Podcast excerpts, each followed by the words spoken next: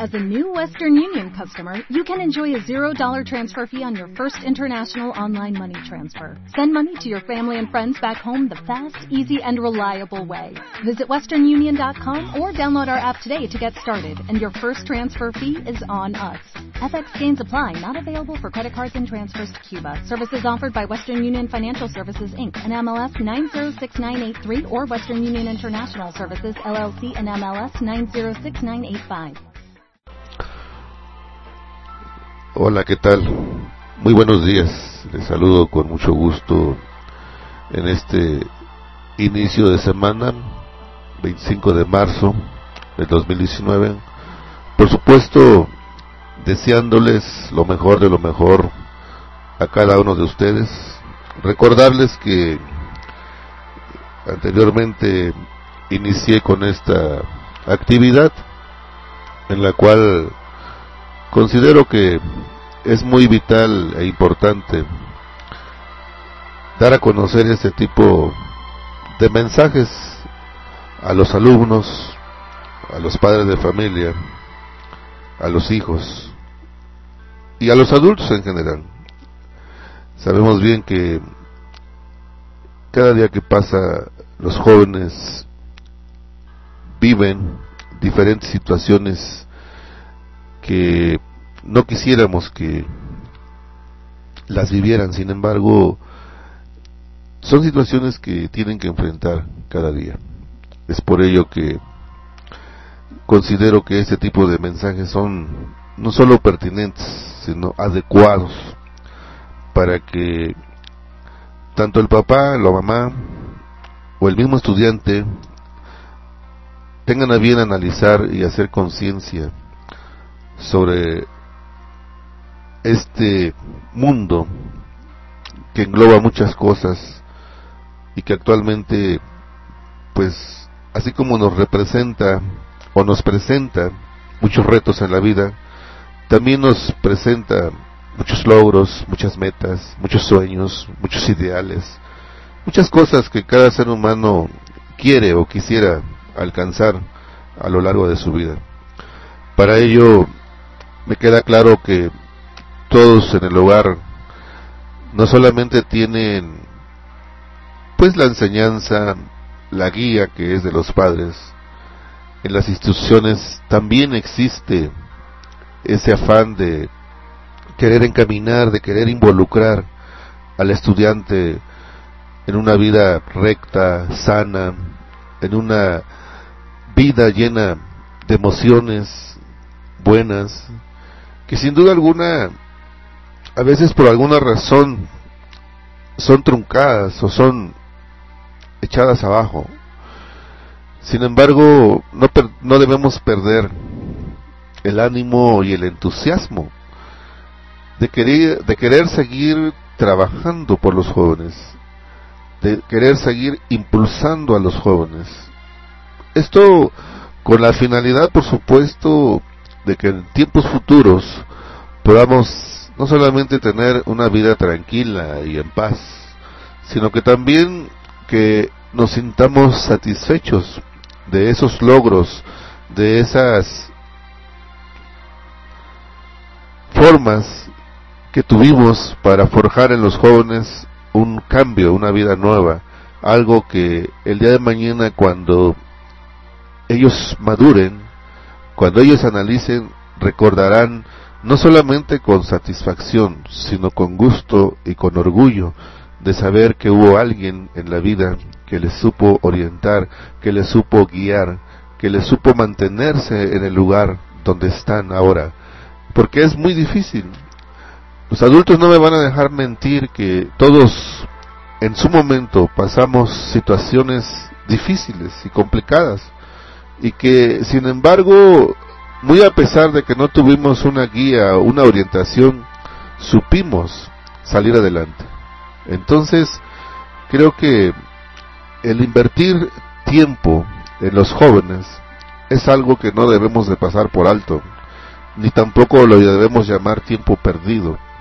Entre más tiempo podamos dedicarle a ellos, más aún cuando son jóvenes que están mal encaminados, que están mal orientados, que tienen malos pensamientos, es ahí donde debe de haber un acercamiento más continuo, yo diría que diario, yo diría que en todo momento, en el afán no, no de querer hostigar al hijo o a la hija, sino en el afán de estar al pendiente de dónde anda, qué hace, con quién anda, qué se dedica, qué es lo que le motiva, qué es lo que le emociona, qué es lo que le agrada. Entonces, creo que es una tarea y una responsabilidad demasiado grande. Sin embargo, no podemos hacerla a un lado y decir, eso no me toca. Porque si no soy yo que le, que le guío, si no soy yo padre de familia que le guío, habrá otra persona que le va a guiar y le va a orientar. Pero eso sí, una cosa le digo, no será por el buen camino. Entonces, no, no dejemos que otros hagan lo que nosotros tenemos que hacer. Habrá personas que piensan y actúan y trabajan positivamente. Tal vez con ellos sí. Con ellos sí debemos dejarles que crezcan, que aprendan, que, busquen ese tipo de compañías.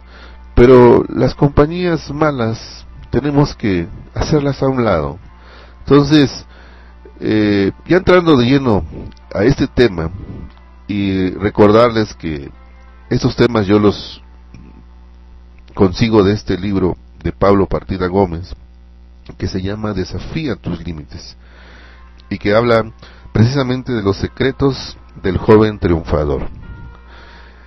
Dice este libro de la siguiente manera, triunfar en la vida es un proceso que se construye paso a paso y no se obtiene de manera instantánea. Abarca todo el ser físico, mental y espiritual. Llevar un equilibrio en estas tres áreas es el verdadero reto, pero ninguna de ellas es menos importante que las otras. Todas son indispensables. Una de las áreas más descuidadas es la salud física. Y quisiera que por un momento reflexionáramos sobre ello. Comer es el acto más importante que realiza el ser humano cada día, y no pasa de ser en la mayoría de las veces un simple momento de gula, llenar el estómago con lo primero que encontramos para comer, sin importar su calidad y su valor nutritivo. Cada vez que ingerimos alimentos estamos dotando a nuestro organismo de los elementos necesarios para la regeneración celular que nos permitirá, en la medida de lo posible, desarrollar nuestra vida de una forma saludable o en caso contrario llena de enfermedades. Si ingerimos productos basura como hamburguesas, refrescos de cola, café, azúcares, etc., hay más probabilidad de que enfermemos o de que estemos programado, programando a nuestro organismo para tener una vejez tormentosa. Si ingerimos productos saludables como verduras, frutas, frutos secos y germinados, tu cuerpo estará sano. Los expertos dicen que no puedes tener un cuerpo sano a base de dotar a tu organismo de una materia prima de baja calidad y llena de agentes oxidantes que minan tu salud y capacidad vital. A veces nos pasamos la vida engañándonos a nosotros mismos con frases tan absurdas como falsas. Total, solo es por una vez. Algo tan bueno no puede ser malo. Pero si todo el mundo lo come, ¿Cómo me va a hacer daño si lo anuncian en la televisión? Conozco a fulanito que ha fumado siempre y tiene 80 años. Lo que mata no engorda. Estoy muy joven, puedo comer de todo. Pero estas frases tendrían que sustituirse por lo que no te mata hoy, te enfermará mañana. Un minuto de placer por una vida de sufrimiento hay que ganarse la salud día a día. Somos lo que comemos. Lo que hagas hoy de joven lo disfrutarás o sufrirás mañana. Tarde o temprano, nuestro estilo de vida nos pasará factura, para bien o para mal. Si bien es cierto que todos somos vulnerables a enfrentar enfermedades inesperadas, que pueden invadir y dañar nuestro organismo en cualquier momento. La ciencia ha demostrado que cuando cuidamos nuestra salud, nuestra calidad de vida mejora y somos proclives a no desarrollar enfermedades crónicas. El cáncer es una de ellas y se ha vuelto una epidemia mundial. Sin duda, la ciencia está buscando diversas soluciones a este gran problema que enfrenta la humanidad. Sin embargo, una cosa es muy cierta. Si mejora su salud, hay menos probabilidades de desarrollar una terrible enfermedad. Porque al final hay una verdad acerca de la vida que se puede resumir en unas cuantas palabras. Somos lo que comemos. Y recuerda que si quieres triunfar y desafiar tus límites, la salud jugará un papel importante en ello. Podrá ser tu plataforma de lanzamiento o el freno que limitará todas tus metas. Y este texto para reflexionar que se titula Hambre o vicio. Una cosa es querer darte ánimo un día cuando todas las cosas te salen mal. Y otra muy diferente, que la comida sea tu fórmula para tapar tus huecos emocionales o buscar un consuelo. La nutrióloga Natalie Marcus elaboró una serie de preguntas muy interesantes en su revista Voy sobre la comida y su relación con nuestras emociones. Si contestas sí, la mayoría de las preguntas, eres un comedor emocional compulsivo y para romper el hábito necesitas ayuda profesional. Número uno, siempre que comes ¿Dejas el plato vacío? Número 2. ¿Comes sin tener hambre? Número 3.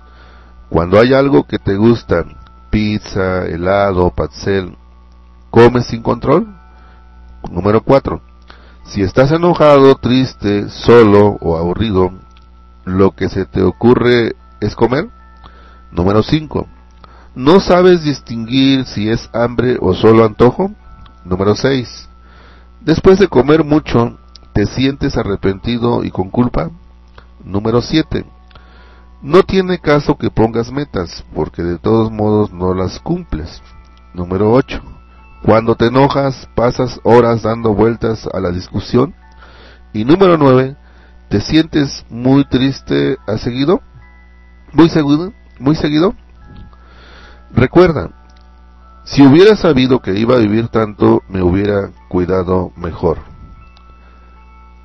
Nuestra comida debe ser nuestra medicina y nuestra medicina debería de ser nuestra comida. Preguntas para reflexionar.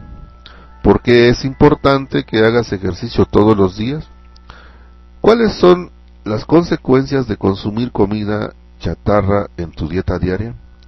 ¿De qué te sirve haber alcanzado todo en la vida si un día el doctor te diagnostica una enfermedad terminal cuando todavía eres muy joven? Piénsalo. Bien, pues eh, con este texto concluyo este pensamiento, esta reflexión, esperando por supuesto eh, alcance no solamente los niveles de pensamiento que deseo y anhelo, en los estudiantes, pero sobre todo en los padres de familia. Eh, agradezco que pongan atención y que ojalá tuvieran a fin compartir este audio con las personas que conocen, sobre todo con los jóvenes, ya que eh, no olvidemos que los jóvenes serán el futuro de México. Muy buenos días y que tengan un excelente inicio de semana. Mucho éxito.